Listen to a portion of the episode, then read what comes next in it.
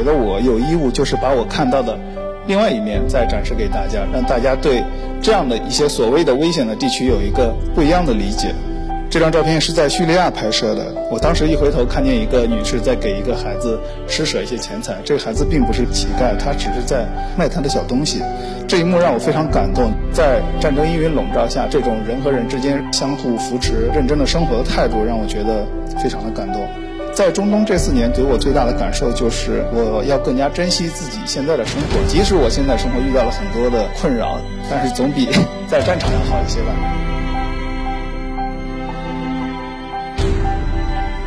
大家好，我是百家号作者，我叫韩冲，是呃一名记者。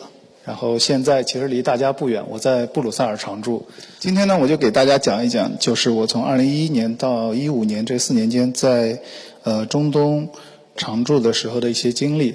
现在给大家看一下我的这个在中东的时候这种工作状态。呃，第一张照片呢，就是在利比亚的前线，当时离苏尔特的，就是卡扎菲的。最后的阵地有两公里左右，我们在工事后面，呃，和当地的武装拍了一张照片。然后第二张是后来我发福以后啊，在以色列他一次军事演习上拍的照片。我觉得这样的场景可能是大家经常想象的这个战场的样子。这两张照片是在以色列拍摄的，嗯，确实是真实的战场的样子。然后这两张是在利比亚。大家看到只只是视觉上的刺激，但是如果你站在尸体堆里，还有嗅觉上的刺激。对，这是现在给大家讲的战场的样子。一会儿我还会给大家讲战争的另一面。我们当时是绕了一个大圈子。大家知道，埃及跟利比亚其实是邻国，但是因为战争呢，直接从开罗去利比亚是不可能的。那个时候我们就坐飞机先往北飞到了黎巴嫩的贝鲁特，然后再往南飞到了突尼斯，再从突尼斯呢进入到这个。有一个小岛叫杰尔巴岛，景色非常美，大家可以去那边去旅游。然后从杰尔巴岛租了个车，开车再进入利比亚。这是我第一次进战场，那年我不到二十四岁。结果在利比亚，其实就是我第一次去战地的时候，就遇到了一个最重要的一个采访任务。一直到现在为止，我认为还是我最重要的一次采访任务，就是利比亚的前领导人卡扎菲被俘身亡这一次新闻事件。大家看到这张照片呢，就是他被俘身亡当天，利比亚首都迪利波里街头人们庆祝的这样的一个场景。呃，当时我们正在外面采访，然后就听到周围枪声大作，我们就出去看怎么回事儿，就发现很多士兵在朝天鸣枪庆祝。我们就问他是怎么了，他们告诉我卡拉菲被抓了。那个时候卡拉菲还没有死。嗯，但是听到这个消息，其实我们内心是毫无波澜的，因为。呃，在利比亚的那段时间，几乎每天都有流传说卡扎菲被打死了，或者被抓了，或者逃跑了这些消息。一般听到这种消息，我们首先想到就是去核实这个事情的真实性。于是我们就开车回到迪利波里去找他官方的这样这样的一种说法。因为当时呃在战场的时候，他那个城市已经被毁坏了，你从收音机里是听不到这种广播信号的。好在就是我们开车。往回赶的时候，我们在迪里波利留守的同事，从官方证实了这一消息，然后向全世界播发了稿件。后来的事情就变得很简单了。那卡扎菲死了，你就要去找到他，去拍摄到他，这样大家才会对这个新闻事件会有更真实的这么一个理解。这是我觉得必须要放的一张。下面照片可能引起不适啊，这就是利比亚前领导人卡扎菲。当时呢，他的遗体被放在一个叫米苏拉塔的城市一个。菜市场的冷柜里，呃，当时我们去开车走到那个菜市场的时候，呃，菜市场大门已经关闭了，当时天已经快黑了，然后门口聚集了很多记者还有民众，要等待进去拍摄。当时门是关上的，然后我们就跟那个守卫士兵去交涉，说让我们进去拍摄一下怎么样？后来他们就同意了，然后让我们记者呢先进去拍五分钟，然后再让民众过去参观。看一看这个，呃，前领导人的这么一个下场。那个冷库里呢，停放着三具遗体。第一具就是卡扎菲的儿子穆塔西姆，第二具就是卡扎菲，第三具呢就是他的国防部长。我当时的第一感觉就是，这是我第一次见到卡扎菲啊，他真的好瘦小。他的尸体被用一块毛毯裹着，然后脚部用用绳捆扎着，然后呃非常的惨，面部有被殴打过的痕迹，然后非常矮小，非常。瘦弱的一个老头，跟以前我在电视里看到的这样一个北非的或者说中东的一个强人的呃形象完全的不符。嗯，其实当时我们只有五分钟的拍摄时间，我没有时间去想更多，就是呃一个领导人的下场啊，或者是如果把他打死是正义还是邪恶这样的想法。当时只是觉得他太瘦弱了。当时我第一想法就是这样。从那个冷库出来的时候呢，呃，外面想参观的民众已经排起了长队。大家看到这张照片上面这辆车呢，是卡扎菲生前的座驾。当时我们去采访了很多民众，其中有一个女士跟我说。呃，我们现在非常的高兴，因为卡扎菲他终于死了，战争终于可以结束了。但是，呃，一一年的时候，整个利比亚都是有这样一种心态，就是他们推翻了之前的卡扎菲政府，建立起了一个新的政府。他们认为这个和平就马上就要到来了。但是，我们从现在八年以后再去看利比亚的现状，我们会发现，其实利比亚新成立的政府非常的弱势，管控不了全国的局面。现在的利比亚呢，就进入了一种割据的状态。其实战争仍然在继续的。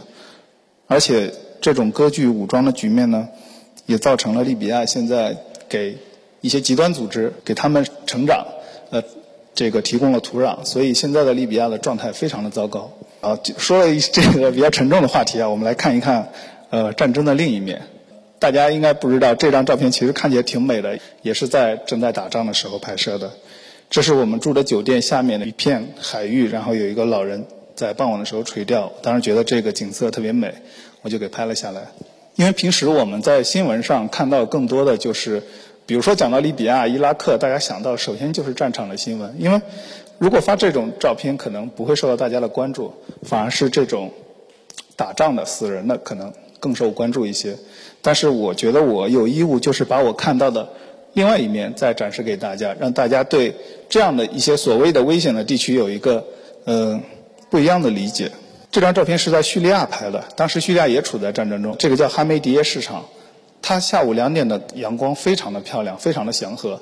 但是不知道就是在这个城市的郊区，就是炮声隆隆。然后这张照片是在耶路撒冷拍的，大家就是包括昨天跟朋友聊天，他们都觉得以色列非常的不安全。怎么说呢？肯定是有不安全的因素，但是也会有一些我们可能新闻上看不到的画面出现。这张照片是在叙利亚拍摄的，就是我当时一回头看见一个女士在给一个孩子施舍一些钱财，这个孩子并不是乞丐，他只是在卖他的小东西。这一幕让我非常感动，就是在呃战争阴云笼罩下，人和人之间仍然这种相互扶持、认真的生活的态度，让我觉得非常的感动。这是在耶路撒冷拍的，这三个巴勒斯坦的孩子，他们看见我在给他们拍照，就做出了各种跑酷的动作，让我拍。包括最前面那个孩子，大家可能从投影上看到是一根中指，但其实还有一个食指。他其实向我比划出这个胜利的手势。我想给大家看一看，就是在这种战争的环境下，这些孩子们他们是一种怎样的生活状态？这张照片是在利比亚拍摄的，当时就是卡扎菲呃死掉的这个消息的第二天，从前线胜利。这个班师的士兵在回来的路上受到了民众的夹道欢迎，然后当时呢，这个士兵是站在一辆皮卡车上，他手里的那个枪已经换成了玫瑰。我当时趴在皮卡车的前盖上在拍这个士兵，然后有个孩子就跳上车来，呃，冲着这个下面的呃民众比划着胜利的手势，非常的开心。这个孩子也是在利比亚拍摄的，当时我们拍摄的地点呢是卡扎菲。在迪里波里的大本营，相当于就是他的紫禁城吧。呃，在战争后被炸成了一片废墟，也成为这个当地民众去参观的这样一个景点了，相当于。然后有一个父亲带着两个孩子也来参观，看见我们呢，就让我给他们孩子拍张照片。然后他从旁边的士兵手里借了一把枪，让这个孩子抱着，然后让我拍。然后这孩子看我拿镜头对准他呢，就。也向我比划了一个胜利的手势。其实当时利比亚无论大人和小孩面对镜头都会比划这个手势。我们后面还会看到一些，应该这个枪非常沉，孩子才四岁，他根本是抱不稳的。然后我们看孩子胸前挂的这个徽标，就是新成立的利比亚的这个国旗的图案。这张照片拍摄于米苏拉塔，是卡扎菲部队的一个坦克车库，在被轰炸以后呢。嗯，当时我们去那里面采访，看到的全是这种，嗯，可以说是死亡的颜色吧。然后这样，这时候一个穿粉红色裙子的小女孩就走进了画面里，然后我当时觉得这个颜色特别刺眼，所以我就拍了下来。我觉得她不应该出现在这种地方。然后这个孩子当时十多岁，也是在利比亚的前线，可能距战区不到十公里的一个补给站。然后这个孩子他说他和他爸爸一起参军，呃，后面那个走过来的这个微笑的男人就是他爸爸。然后他手里的枪也是他借来拍照用的。其实他说他的武器只有那把小刀、小匕首在腰间。然后我们就很快就聊成了朋友。然后他就告诉我们说：“你可以和我们一起参军吗？这样一起去打卡扎菲。”嗯，现在八年过去了，我觉得这个孩子应该已经成为一个年轻人了。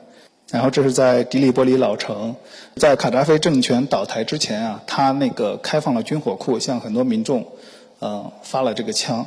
这样的话，这个枪支就特别泛滥，导致社会治安非常的差。呃，这样的一些社区的这些年轻人呢，就自发组织组织起这种武装力量来维护社区的治安。嗯，所以就看到一个很讽刺的画面，就是。这些孩子必须得在枪口前才能自由自在的玩耍。然后这是一张开心的照片，在利比亚一所小学，在战后呢第一天复课的场景，我们去他们学校采访，呃，孩子在听老师给讲的笑话，特别开心。但是即使是这个时候，他们的校舍仍然是被战争毁坏的，包括呃校长校长室的这个窗户都没有一片完整的玻璃，但是他们已经呃非常急切的要回到学校开始他们的课程。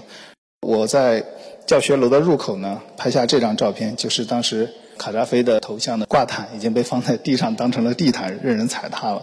最后以这张照片来结尾吧，就是我给大家看这么多战场的照片，有好的有不好的。其实，呃，并不是想说教，就是因为以我们的能力，对于战争我们也改变不了什么。我们平时自己的生活啊，就是有很多正能量，也有负能量。比如说我们。